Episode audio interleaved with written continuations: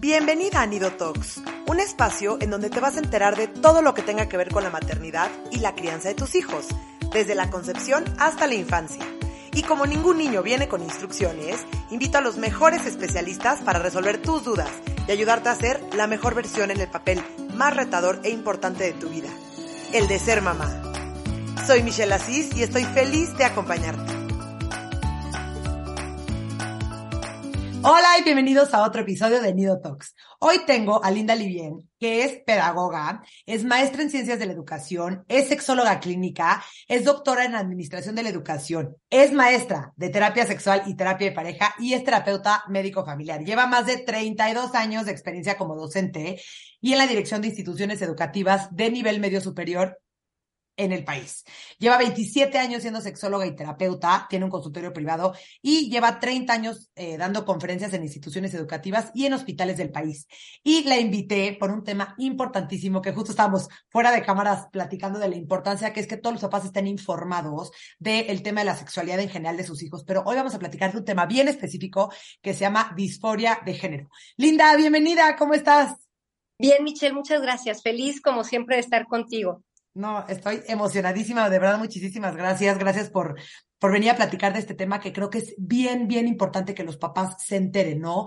Eh, pasa mucho que hoy estamos, no, bueno, estamos viviendo un poco un, un, un, momento de cambios, ¿no? Donde lo no binario empieza a tomar, a cobrar importancia, en donde eh, ya los ya los, los, los juguetes empiezan a tener, a, tener menos eh, estereotipo de género, eh, ¿no? O sea, ya empezamos a hacer las cosas un poco diferentes, ¿no? Ya el deporte está abierto a, a hombres y mujeres, el baile está abierto a hombres y mujeres, ¿no? O sea, estamos viviendo como un cambio importante y creo que es importante que todos los papás estén enterados de este tema. Entonces, vamos a empezar desde lo más básico para poder llevar al público a entender y a mí a entender todo esto, toda esta parte como del género. Entonces, me gustaría que nos empezaras a platicar como cuáles son los cuatro aspectos de la sexualidad. Bueno, gracias, Michelle. Los cuatro aspectos son tres, son tres eh, elementos, el psicológico, el biológico y el social.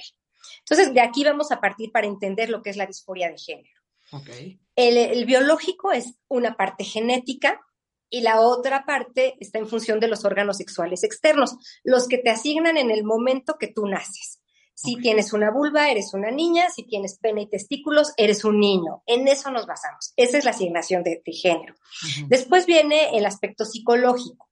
Este es únicamente cómo me siento con el cuerpo. Esta es la parte psicológica, el sentir muy íntimo de saberme hombre o de saberme mujer.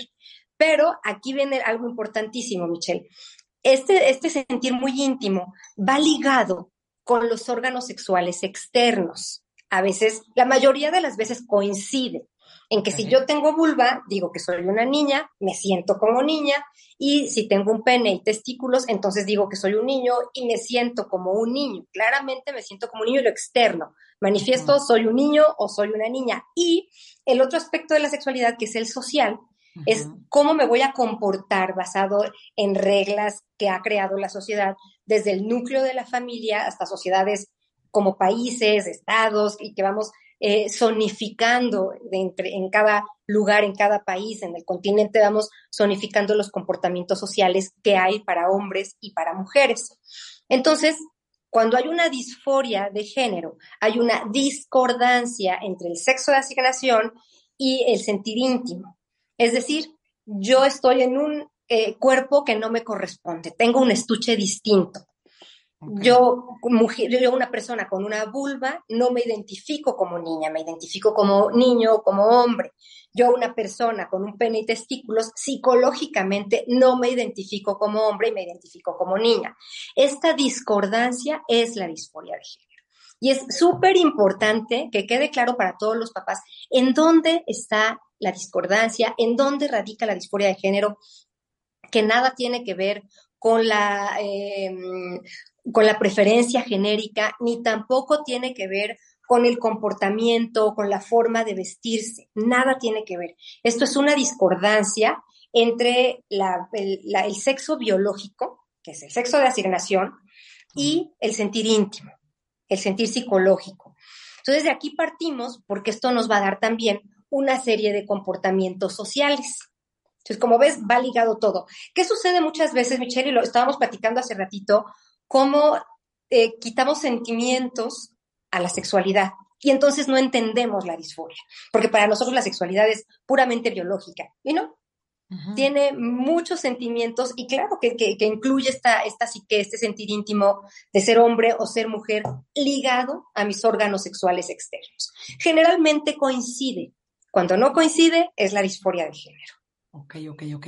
Dime una cosa, y esto que últimamente estamos como, como viendo con toda esta parte, como estas personas que igual y no se identifican ni con hombre ni como mujer, también se considera disforia de género, ¿no? Estas personas que, que son un poco no binarias o... No, no se identifica como, como disforia de género, porque el no binario solamente es la no identificación con un género. Sin embargo, sí puede haber una concordancia o discordancia, no sabemos, sí puede haber una Sí, no necesariamente.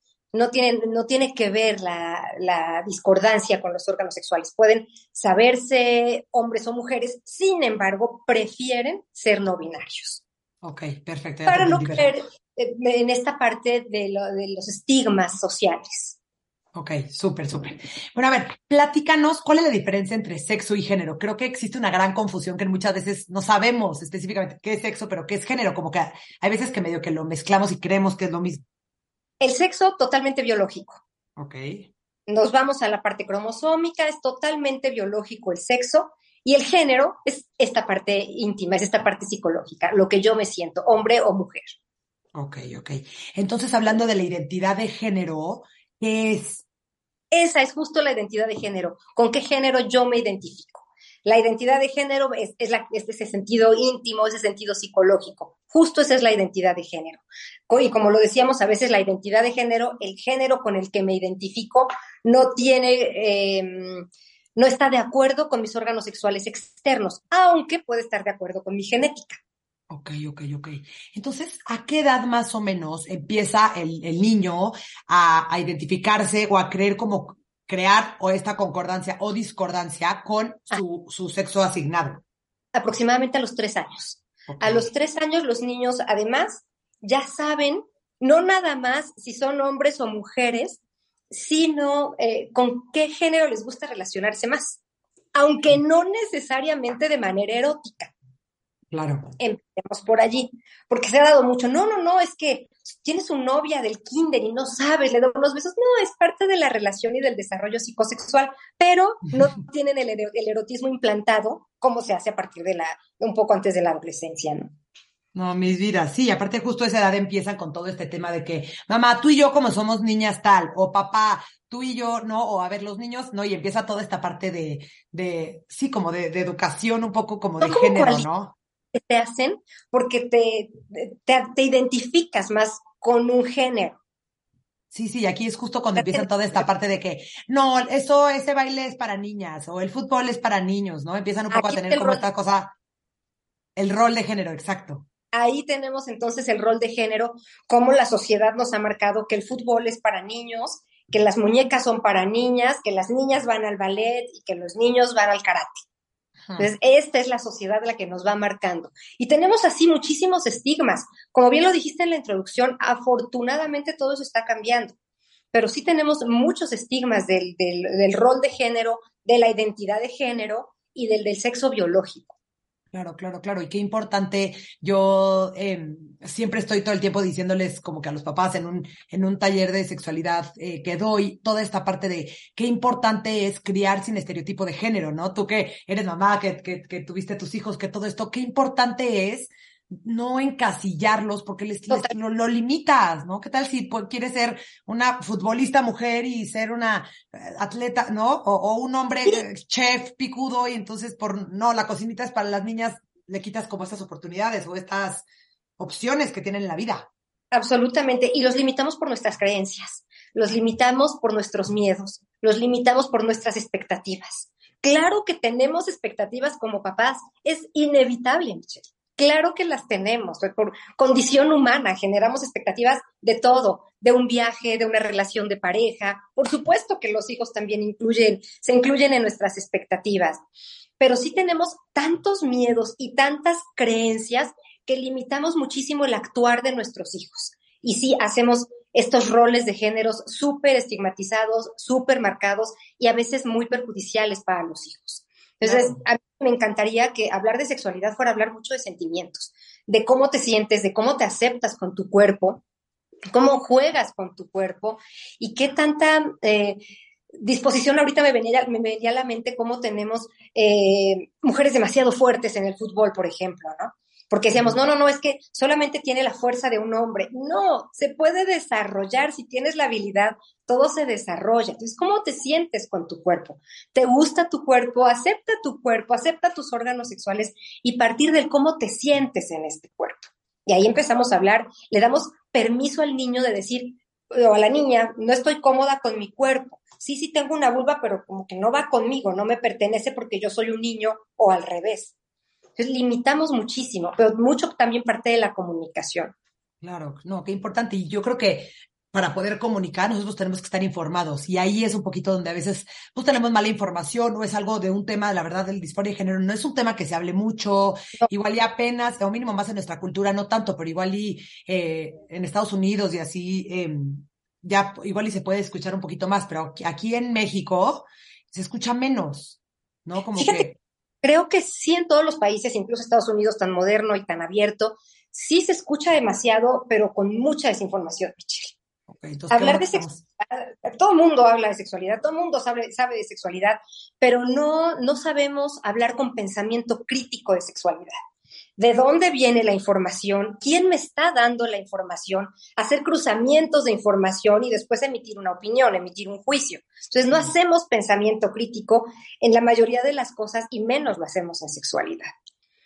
Es, bien, es muy necesario hablar con pensamiento crítico con nuestros hijos y toda la información que nos llegue, también meterla a este proceso de pensamiento crítico. ¿Quién lo dijo? ¿Qué preparación tiene? ¿De dónde viene esta investigación? De lo que yo sé es esto, tiene parecido con esto, y hacer como cruces con otras informaciones, con otros expertos, con otro, con otras pláticas, porque muchas veces estas son pláticas de café de mamás. Claro, claro, qué importante. Oye, a ver, Linda, dime una cosa todas las personas que se identifican con el género opuesto al que nacieron tienen disforia de género? Sí. Si hablamos de, si no hay una, una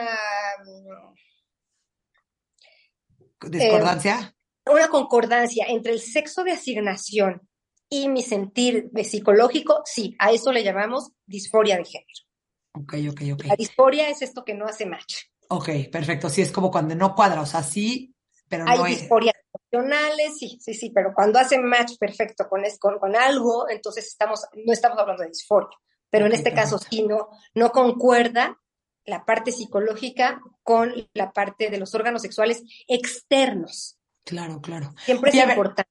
Sí, sí, sí, sí. Ahora dime una cosa, ¿cuál es la diferencia entre travesti, transgénero y transexual? Ándale. ¿Qué la diferencia, no?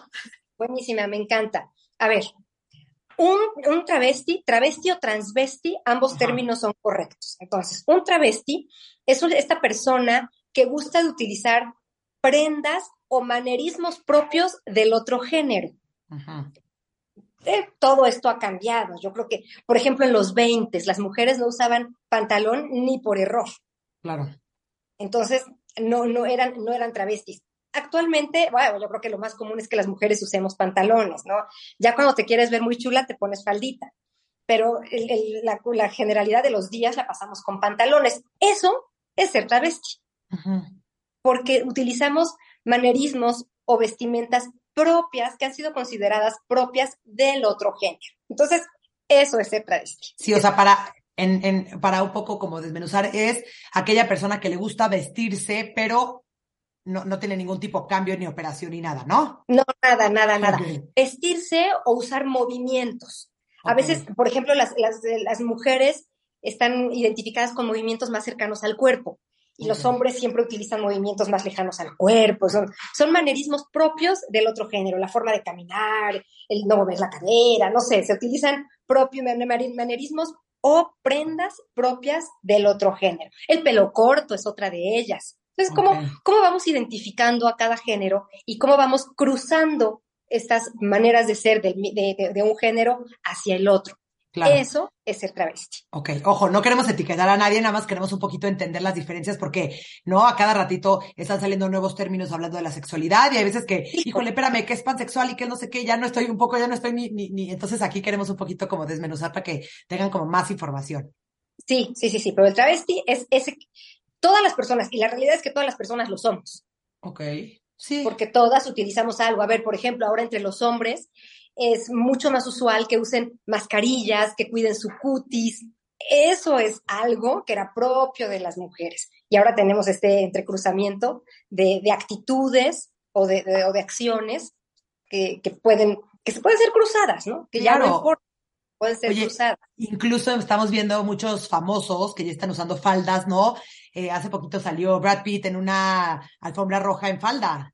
O salió Harry Styles o Bad Bunny o no sé quién en, en, en, una revista, en la portada de una revista con falda. Entonces también sí se está empezando a cambiar también toda esta parte. Tenemos ya normalizar un poco más, ¿no?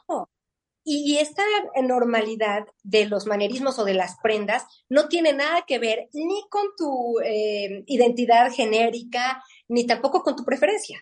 Claro. Es solamente los uso porque me gustan y punto.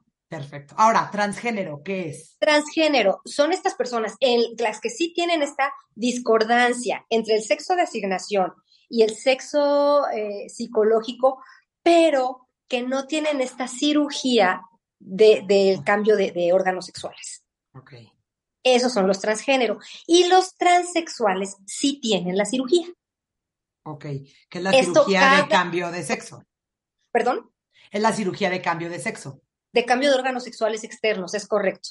Okay. El sexo no se cambia porque acuérdate que el sexo es el, es el genético. Exacto, exacto. El ese no se cambia. Pero sí los órganos sexuales externos. Ok, ok. Entonces todas las personas transgénero experimentan o tienen disforia de género. Así es. Sí, porque no les está haciendo match su psique con sus órganos sexuales externos, con su parte biológica. No todos llegan a la, a la cirugía.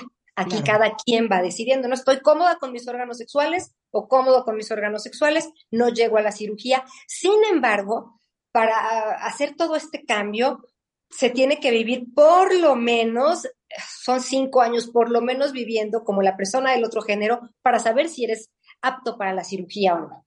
Ah, o sea, sí, sí, manejan. Hay un protocolo, sí, por supuesto sí, sí, sí, hay un protocolo para determinar si al final se realiza la cirugía o, no. Desde al final depende también de la persona. Lo decide la persona, pero sí tenemos un protocolo y están eh, eh, involucrados genetistas, sexólogos, endocrinólogos, eh, ginecólogos, urólogos. Es un equipo. Psicólogos. Es un equipo multidisciplinario en el estudio, pero interdisciplinario en la aplicación. Es un equipo muy, muy grande y se, protocola, y se protocoliza perfectamente la transición. Ok, ok, ok. entonces podemos tener una persona que tiene disforia de género, pero no necesariamente eh, o sea, se, opera y tiene la cirugía, ¿no? Puede simplemente eh, igual estar eh, solamente vestido de, del sexo opuesto, pero no necesariamente. Y más importante que la vestimenta, el reconocerse como el otro género. Claro.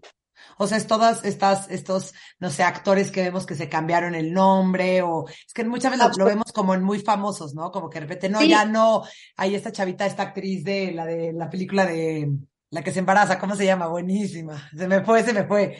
Justo eh, Ellen Page, ya me acuerdo. Ellen Page, este, justo dice que ya no es Ellen, ya es Elliot. Entonces salió diciendo, ya, ya, o sea, ¿no? Ya me.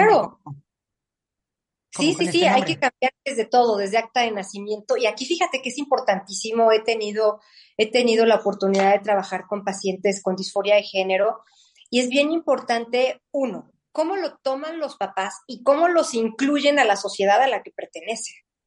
Claro. Porque ah, primero te conocían como niño y después ya te conocen como niño o al revés primero eras un niño y después te conocen como una niña. Entonces, esta introducción a la sociedad, muchos papás toman la decisión de cambiarlos de escuela, de cambiarlos incluso de ciudad, para que no sufran este, mm, este choque. Otros que, me parece admirable el trabajo que hacen junto con, con todo el equipo que los trata, deciden quedarse en las mismas escuelas.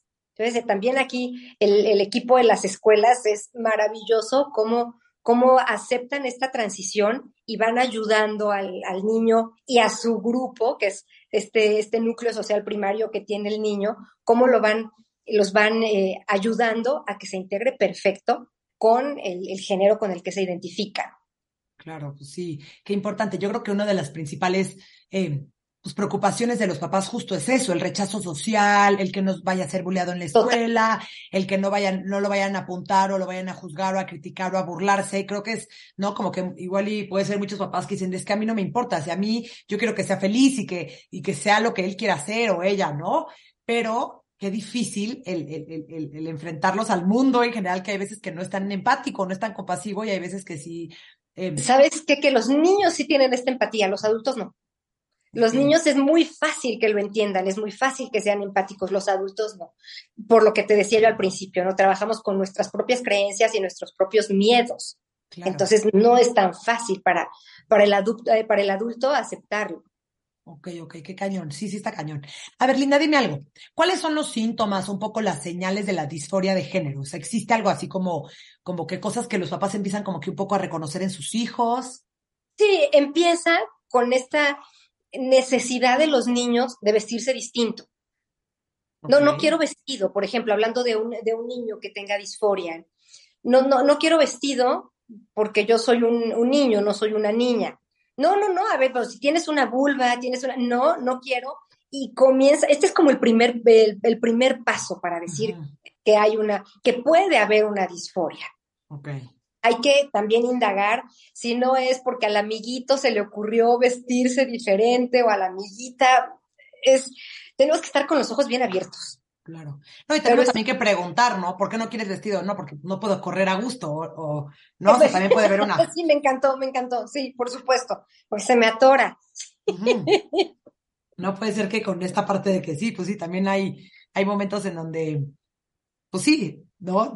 O las razones son, son, son diferentes, no, no a fuerzas, no, porque muchas veces ¿por qué? Sí, me encantó. nos atacamos así de que es que, no, hay, hay, hay una, hay un video, me encanta que también está ahí por, eh, en YouTube y así, que dice, mamá, ¿qué es virgen? Entonces la mamá, ah, ah, ah, ya sabes, empieza a angustiar todo y se refería al aceite virgen de aceite de oliva, extra virgen. Entonces, no muchas veces por nosotros, por nuestras propias creencias y nuestra cabeza, nos vamos a... Por creencias. ¿Qué le voy a decir? Entonces, ¿cómo le voy a explicar? Y de repente es, ¿pero por qué no quieres vestido? Ay, no, porque no puedo brincar en el trampolín o correr a. ¿No? Y hay muchas más. Sí, claro, sí, sí, sí. Sí, empezar a preguntarme el por qué y después darnos cuenta si esta conducta es repetitiva. Ok. Cuando es una conducta repetitiva, entonces puedo empezar a sospechar que me estoy enfrentando a un caso de disforia de género. Ok. Si fue solo una vez, lo dejaría. Ok, ok. Ahora, no, yo soy, soy un papá, estoy escuchando esto, digo, híjole, ¿sabes qué? Fíjate que yo estoy viendo un poco estas señales de lo que estás este, diciendo y estoy sospechando. ¿Con qué especialista debo acudir? Yo te diría con el ¿Con quién? Con el sexólogo. Ok. Sí. Porque es este que te va a indicar el, el las parte de la, la parte de la sexualidad que a veces es incomprensible, ¿no? Que es la parte psicológica. Ok, que se me hace padrísimo. Oye, ¿y mm, qué le recomiendas a un padre que nos esté escuchando, por ejemplo, y que, y que, y que te está sospechando o tiene un hijo, ¿no? Con temas de identidad de género, disforia de género o en general incluso temas como de transgénero. Eh, primero, acercarse a este, a este equipo de sexólogos, endocrinólogos, urólogos, ginecólogos, pediatras, acercarse a este gran equipo donde ya hay una, te digo, hay un protocolo perfecto para el tratamiento de la disforia de género. Y después trabajar, importantísimo, Michelle, en ellos mismos. Trabajar en los papás, en los papás como individuos y en los papás como pareja. Porque, como lo dijimos desde el principio, tienes expectativas como papá.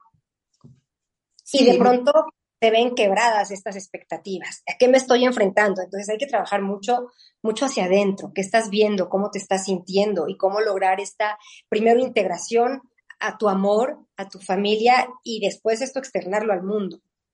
Claro, qué importante, sí, porque pues si los propios padres no aceptan al hijo, pues qué difícil que el mundo en general logre, ¿no? Toda esta parte como de esta aceptación.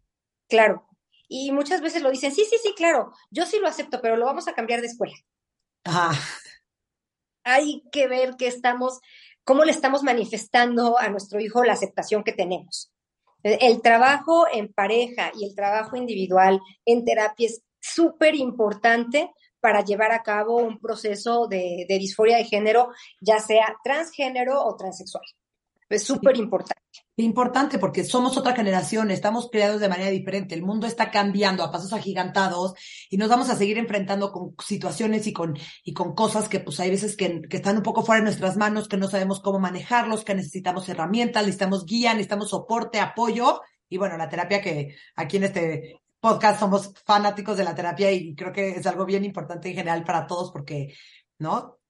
Qué mejor que un especialista que te esté guiando, que te esté apoyando, que te esté ayudando. Sí, claro, es súper necesario hacer esto. No, qué bueno, qué bueno. Es necesario, es importante y es la única forma de llevar a cabo esta transición. Claro. Dime una cosa, importantísimo. ¿Y cuál sería como el tratamiento? Y no quiero decir tratamiento porque no, no es que sea algo que se vaya a resolver, pero ¿qué, o sea, un sexólogo. no es una enfermedad. No es una enfermedad, exacto. es, una, es, una, un acompañamiento que se hace durante esta transición y se hace a toda la familia. Primero los papás, los hijos, los hermanos, si hay hermanos, se va haciendo esta transición con toda la familia. Primero nos damos a la familia nuclear, luego a la familia extensa, luego a la familia afectiva, que son los amigos, pasamos a la escuela, se va haciendo esta transición de información y de aceptación. Claro, claro, no, qué, qué importante. Creo que sí, porque, pues, a ver, ¿no? Si, si, si se empiezan los niños a identificar tan chiquitos como los tres años, pues todavía también es un acompañamiento, ¿no? Le estoy contando a Linda que antes de, antes de empezar el episodio estábamos platicando que leí una novela, a mí me gusta mucho leer, entonces leí una novela en donde se trataba justo de un niño con disforia de género y toda la, la, ¿no? La, vida en familia y cómo todos, ¿no? Pues un poco como que iban con el especialista y qué les decía, entonces no sé qué, y la escuela y los hermanos y todo este tema, ¿no? Y eh, justo el, el, uno de los dilemas que pasan durante el libro es como, a ver, va a entrar a la adolescencia, entonces eh, no sabemos si le vamos a bloquear un poco como la entrada a la adolescencia, a la entrada a la hormona, por lo mismo de que, pues, si entra a la adolescencia ya es más difícil como revertir por todos los cambios y las hormonas que existen, ¿no? Entonces como que también es... Perdón, perdón. No, dime, dime. Por eso los cambios se trabajan antes de que sucedan. Todos los cambios hormonales, por eso es importantísimo el endocrinólogo aquí, porque él empieza a decidir en qué momento entra con las hormonas, para que justo no suceda esto, para que el, el, la niña que tiene un pene, pero que se identifica como niña, no le vaya a salir pelo en la, en la cara. Es importantísimo. El, aquí el endocrinólogo es el que tiene la importancia total, empieza a suprimir unas hormonas y a, y a dar otras. Claro. Aquí el papel del endocrinólogo es fundamental en la preadolescencia, antes de que inicien los cambios, eh, los cambios secundarios. Claro, claro, ¿no? Y qué, qué dilema también puede llegar a ser para los papás, porque toda esta parte de, a ver, qué tan maduro está para tomar una decisión de, de cambio de vida tan cañón, pero entonces me espero, entonces lo prolongo un poco más. O sea, ¿Sabes qué, Michelle? Que aquí, lo, como lo decíamos al principio, antes de, de entrar a, a grabar, mm. lo que decíamos, que muchas veces es más difícil para los papás, porque el niño ya sabe, él se identifica perfectamente, que le haya tocado un cuerpo equivocado, pues ya no es asunto de él o de ella. Está en el estuche que no, que, no le, que no le corresponde, pero él ya sabe perfectamente la vida que quiere llevar. Claro. Pero qué difícil para como papás, o sea, qué decisión tan, tan importante y qué responsabilidad el decir, ok, a ver, entonces empezamos con hormonas o empezamos con operaciones y con temas y wow, ¿no? O sea, si es un, si es un tema que a los papás sí, no, y más que no crecimos tanto, tan empapados de este tema, ¿no? Yo creo que nuestros hijos de así ya va a ser un poco diferente, pero nosotros sí estamos todavía como en el cambio de, de un poco de creencias, de paradigmas, de, de entender incluso qué está pasando. Primero de saber qué es la disforia, y después de saber cómo se puede trabajar con esta disforia, cómo es este acompañamiento en la transición. Y ya para cuando llegan a la adolescencia, ya llevan un trabajo familiar fuertísimo y bellísimo en la aceptación de la transición. Claro. La transición se hace muy pequeñitos para que se, se adapten a su nuevo nombre, a, a, a la nueva vestimenta. Cuerpo. Sí, se, a, a todo, se tienen que adaptar a todo pero ya, ya para la adolescencia ya pasó un, un gran trabajo familiar. Un gran trabajo familiar y además un gran trabajo legal. Porque también hay actas de nacimiento y todos los registros. Claro, sí, qué importante. Entonces, sí, sí, un súper trabajo. Ya, perdón, ya para la adolescencia, cuando tiene que entrar el endocrino con todo lo de las hormonas, ya la familia ya tiene un súper trabajo. Y al final, ya en la edad adulta, cuando pueden tomar la decisión de, hacerse el, cambio de órganos sexuales, pues ya son adultos. Ya no está la mamá solo en el acompañamiento, pero en el acompañamiento desde el amor, no en este acompañamiento tan, tan cercano como cuando son niños. Claro. ¿A partir de qué edad, eh, me imagino que el protocolo recomienda como la parte como ya de la operación, de la intervención quirúrgica? Pues después de los 30. Ah, todavía ya grande. Sí, Sí, sí, Yo, yo no he visto una cirugía antes de los 30. no la he visto, no quiero decir que por eso no existe, no la he visto. Ok, ok, ok. Oye, bueno, ¿qué recomendación le darías a, alguna maestra, directora de escuela, padres en general sobre este tema? Uno, que no estigmatice, que se informe, que no es, no es una copia de una moda, lo está diciendo por algo. Y hay que estar muy atentos de si la conducta se repite, si el comentario se repite. Son niños que pueden ser también solitarios, Michelle, y creo que hay que estar muy atentos también en la forma en la que se relacionan los niños. Ok, sí, creo que sí, observar. Los amiguitos que están jugando fútbol. Pues es que a mí no me gusta el fútbol, yo quiero jugar con las niñas al tecito, pero ellas no me quieren aceptar. Entonces se aíslan. Hay que estar súper atentos en todas esas conductas. Ok, y en el momento en que empecemos como a sospechar algo o a o empezar a ver como estas mini señales, pues informarnos, no hay nada que, ¿no? Total. qué delicia que alguien te pueda guiar, que te pueda acompañar, que te pueda, ¿no? Eh, enseñar incluso. el nivel de ansiedad en el que entras, porque no te da miedo, te da pánico. Claro. Da pavor enfrentarte a algo tan desconocido, con tan poca información. Claro, claro, 100%. Oye, a ver, dime una... Tranquilidad. Oye, y por último, dime algo. ¿Tienes algún libro que tengas igual y que no sea muy técnico o así que nos puedas así recomendar? Tengo, tengo algunos libros que son espectaculares. Uno que se llama Julia, la niña que tenía sombra de chico. Ok. Es, maravilloso. Son, son, libros muy cortitos, muy pequeñitos, muy entendibles. Ok. Otro que se llama Orejas de Mariposa. Ah, ya sé cuál es ese, qué divino. Hermoso, sí, es un libro bellísimo. Y uno que, es un poquito como más, mm, más elevado en lenguaje, se llama El despiste de Dios. El despiste de Dios. Ay, no, me encanta. Sí. sí como que se despistó y me mandó a otro cuerpo. ¿Perdón? Se despistó y me mandó a otro cuerpo. Sí, exacto. Me puso en el estuche que no corresponde, no corresponde, sí. Sí, está, está hermoso. y es eso, básicamente es eso, ¿no? Una, una mente, una psique de un género envuelta por un cuerpo que no le corresponde. Claro, qué importante. Ay, no, Linda, de verdad que mil millones de gracias por estar aquí. Creo que qué importante como papás informarnos y, tener toda esta información a la mano, porque nunca sabemos eh, si te pasa a ti en tu familia, algún compañerito de tu hijo, algún hijo de algún amigo tuyo, o, simplemente para estar informados de, de qué es esto que se está escuchando más. No es que esté de moda, pero es algo que como que se está permitiendo más, se está hablando más y se está abriendo más. Entonces, Gracias por venir a enseñarnos, a platicarnos todo sobre este tema. De verdad que fue un gusto tenerte por aquí. Al contrario, Michelle, el gusto ha sido mío, como siempre. Eres lo máximo, Linda. Gracias a todos, gracias a todos por escucharnos y nos vemos a la próxima. Bye.